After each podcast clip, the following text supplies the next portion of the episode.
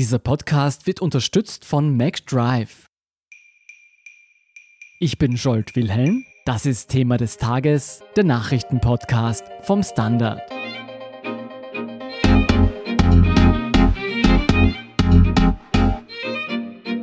Donald Trumps Kontrahent bei der US-Präsidentschaftswahl im November wird aller Voraussicht nach entweder Bernie Sanders oder Joe Biden heißen. Was die beiden Favoriten der hart umkämpften demokratischen Vorwahlen auszeichnet und wer das Zeug hat, Trump zu besiegen, erklärt Florian Niederndorfer vom Standard. Und wir ergründen, ob die Demokraten Gefahr laufen, den gleichen Fehler wie schon 2016 zu machen. Florian, die Vorwahlen der US-Demokraten haben mit dem gestrigen Super Tuesday an Fahrt aufgenommen. Wie lautet denn der Zwischenstand? Wer führt das Rennen an? Joe Biden, der ehemalige Vizepräsident von Barack Obama, hat neun der 15 Vorwahlen am Super Tuesday gewonnen. Das sind einige Staaten bemerkenswert, zum Beispiel Texas, der einer der größten Staaten in den USA ist, und auch Massachusetts, wo eigentlich Elizabeth Warren die Hausherrin ist. Auch Minnesota war eher überraschend. Bernie Sanders hat drei Staaten fix gewonnen, nämlich Utah, Colorado und seine Heimatstadt Vermont. Sehr wahrscheinlich wird er auch in Kalifornien der wichtigsten Trophäe des gestrigen Abends gewinnen. Da ist aber die Auszählung noch nicht fertig zum jetzigen Stand. Das Kandidatenrennen hat sich jetzt also faktisch auf zwei ältere Herren über 70 kapriziert, nämlich Biden und Sanders, mit derzeit leichten Vorteilen für den schon totgesagten Joe Biden, auch deshalb, weil die Sanders-Hochburgen eigentlich jetzt schon gewählt haben, wohingegen zum Beispiel Florida, ein gewichtiger Bundesstaat im Süden, erst drankommt und dort ist Joe Biden Favorit. Ist diese Entwicklung überraschend, dass Joe Biden jetzt Favorit ist? Ja und nein, nach den herben Niederlagen in den ersten Vorwahlen in Iowa und New Hampshire haben viele Beobachter Joe Biden schon abgeschrieben. Die alte Regel, wonach ein Kandidat bei diesen ersten beiden Stimmungstests zumindest Zweiter oder Dritter werden muss, um noch weiter im Rennen zu bleiben, hat Joe Biden jetzt ausgehebelt hiermit. Biden hat im Vergleich zu Sanders bisher auch relativ wenig Geld ausgegeben. Andererseits galt Biden eben vor einem Monat noch als Haushof-Favorit und ist jetzt wieder dort, wo er früher mal war. Sanders sah ja lange Zeit wie der klare Frontrunner aus. Wie hat denn Biden das Comeback geschafft? Einerseits ist eingetreten, was das Biden-Team stets betont hat, nämlich dass der Ex-Vizepräsident bei Afroamerikanern und auch Latinos durchaus ziehen dürfte. Eher noch als Sanders, der wiederum bei diesen Gruppen nur bei den wirklich Jungen auf Widerhall gestoßen ist. Andererseits herrscht bei so manchem Demokraten wohl auch die Angst vor dem doch polarisierenden Bernie Sanders. Bisher galt der New Yorker Ex-Bürgermeister und Milliardär Michael Bloomberg deshalb als potenziell wichtigster Widersacher von Sanders. Nun ist es wieder Biden. Und dass Amy Klobuchar und Pete Buttigieg ihn so rasch nach ihrem Ausscheiden unterstützt haben, spielt das sicher auch mit. Sehen wir uns mal diesen Zweikampf zwischen Joe Biden und Bernie Sanders an. Inwiefern unterscheiden sich die Programme der beiden Kandidaten? Also gemeinsam haben die beiden sowie alle Demokraten, dass sie Donald Trump aus dem Weißen Haus vertreiben wollen, so schnell wie möglich. Mhm. Das ist aber auch dann schon die einzige wirklich große Gemeinsamkeit. Klare Unterschiede finden sich zum Beispiel beim Thema Fracking, also der Ölbohrungen am Festland. Sanders will die Ölbohrungen komplett verbieten. Biden nicht. Sanders will einen Green New Deal schmieden, mit dem er das Klima retten will. Und da will er 16 Billionen US-Dollar dafür ausgeben. Biden will auch das Klima schützen, aber weniger Geld dafür ausgeben. Wichtiges Thema Krankenversicherung. Da will Joe Biden ganz im Zeichen seines früheren Chefs Barack Obama das Modell Affordable Care Act wiederbeleben. Bernie Sanders hingegen schwebt ein Modell namens Medicare for All vor, bei dem sämtliche Behandlungen gratis sind. Und ein wichtiger Unterschied auch, Joe Biden hat damals für den Irakkrieg gestimmt, Bernie Sanders dagegen. Das heißt, wir haben einen eher typischen Zentristen mit Biden und einen linken Politiker mit Sanders.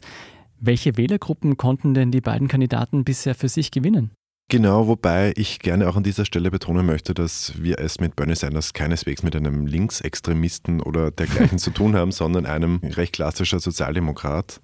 Sanders punktet vor allem bei besser gebildeten, tendenziell urbanen, also in Städten lebenden jüngeren und überwiegend weißen Wählern. Joe Biden hingegen gewann bisher vor allem bei den ethnischen Minderheiten, vor allem Afroamerikanern sowie älteren Wählern. Du, dieses Bild erinnert ja stark an die demokratischen Vorwahlen von 2016, als Hillary Clinton letztlich Bernie Sanders besiegte. Steht Sanders vor einer erneuten Niederlage? Das ist eigentlich kaum vergleichbar, allein schon deshalb, weil es heuer viel mehr Kandidaten gibt als vor vier Jahren. 2016 ist Hillary Clinton ja auch tatsächlich gewählt worden bei den Primaries und den Caucuses. Das heißt, das Narrativ, dass da irgendwer da die Wahl verfälscht hätte, ist einfach unrichtig. Und Sanders steht tatsächlich dann vor einer erneuten Niederlage, wenn er nicht genügend Delegierte in sein Boot ziehen kann, um am Ende über die Grenze von 1991 zu gelangen, die es braucht, um fix nominiert zu werden. Dann wiederum kommen die Superdelegates zum Zug und die setzen sich zusammen aus Parteigranten, ehemaligen Ministern, Abgeordneten, Prominenten und die stimmen traditionell eher für einen Kandidaten aus dem Establishment. Das heißt, sollte es zu einer Pattstellung kommen, stehen die Chancen gut, dass Biden letztlich gewinnt. Ja. Woran liegt es denn, dass das demokratische Establishment, wie du es genannt hast, sich wieder so klar hinter den moderaten Kandidaten stellt, in diesem Fall Joe Biden? Na, prinzipiell ist zum Beispiel dieses System der Superdelegierten tatsächlich dafür designt worden, dass nicht ein linker Außenseiter die Nominierung erobert und dann keine Chance hat gegen den republikanischen Konkurrenten. Diesmal liegt es wohl daran, dass man Joe Biden tatsächlich eher zutraut, die Partei zu einen und schlussendlich Donald Trump zu besiegen. Was macht denn die demokratische Führung und so viele demokratische Wähler so sicher, dass Joe Biden Donald Trump bezwingen kann? Zum einen die Umfragen, die ihn, so wie übrigens auch die anderen Kandidaten, beständig vor Donald Trump sehen. Und zum anderen glaubt man, mit dem erfahrenen Vizepräsidenten unentschlossene Wähler in den Swing States auf seine Seite ziehen zu können.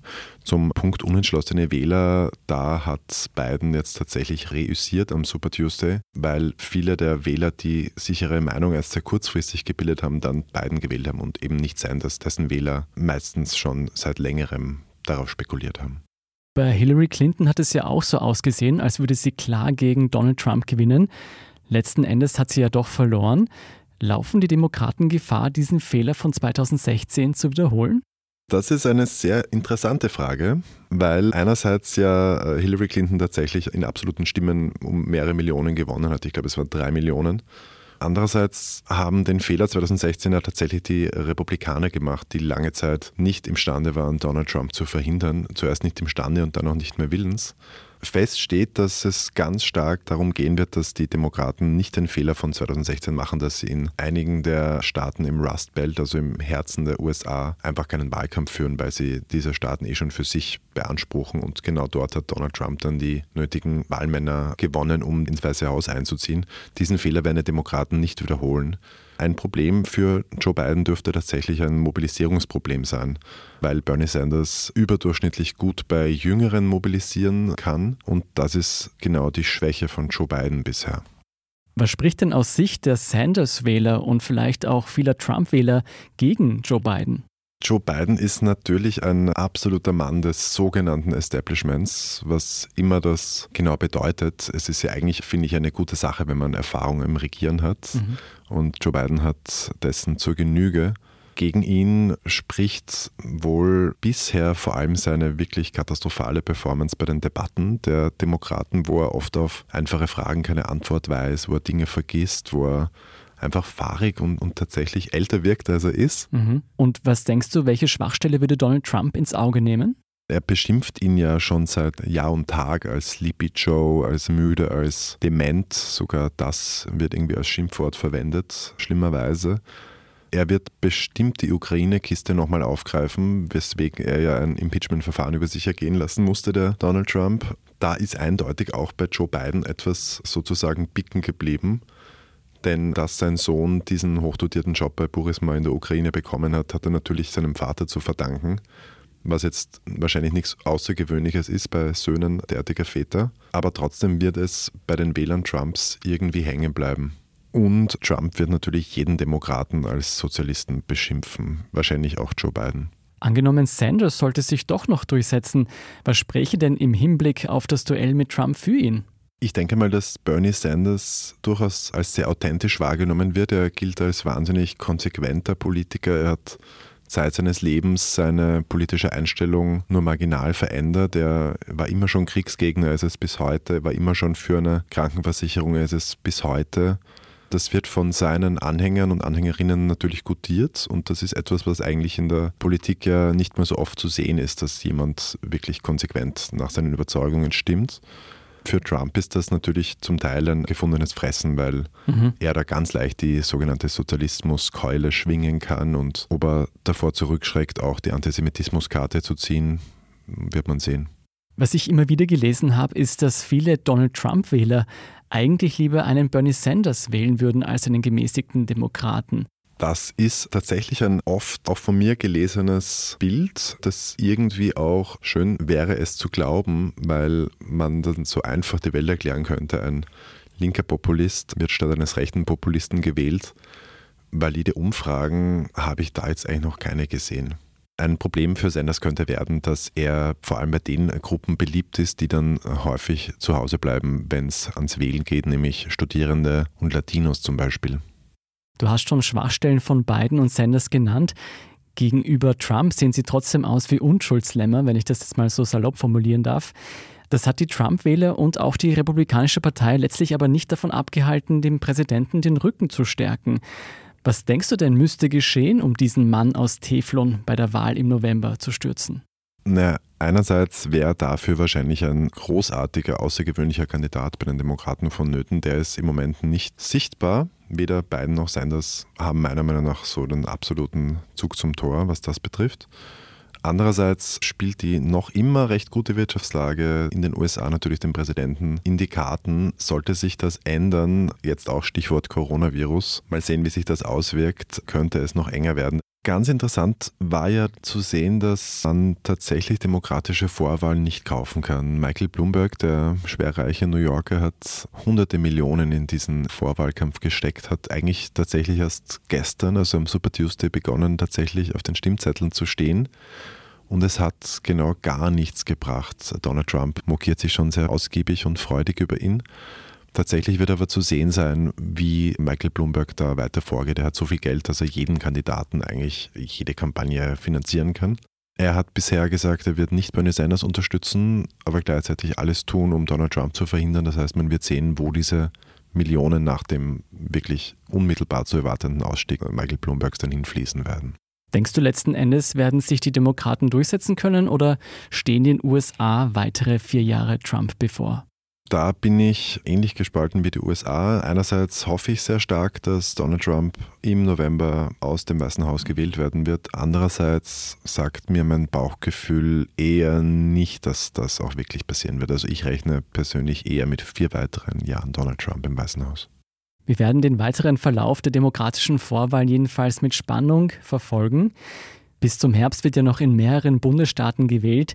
Im November findet dann die Präsidentschaftswahl 2020 statt. Vielen Dank, Florian Niederndorfer, für diese Einschätzung. Sehr gerne. Wir sind gleich zurück.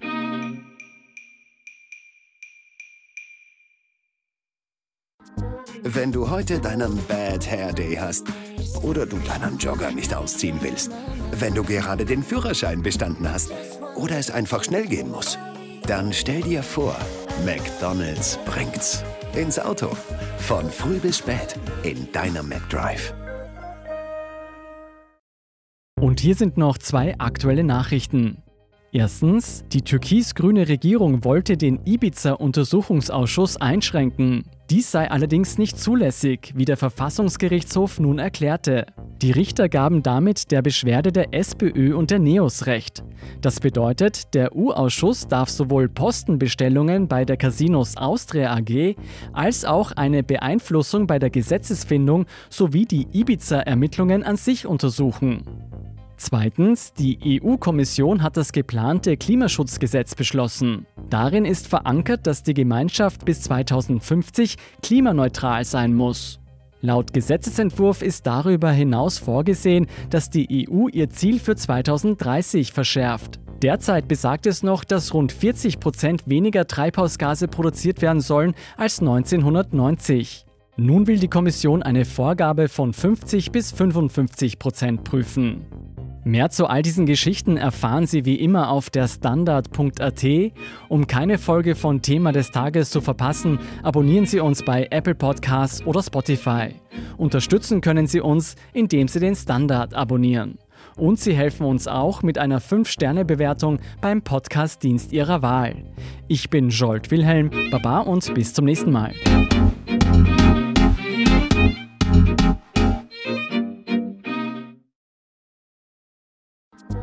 Wenn du heute deinen Bad Hair Day hast oder du deinen Jogger nicht ausziehen willst, wenn du gerade den Führerschein bestanden hast oder es einfach schnell gehen muss, dann stell dir vor, McDonald's bringt's ins Auto. Von früh bis spät in deinem McDrive.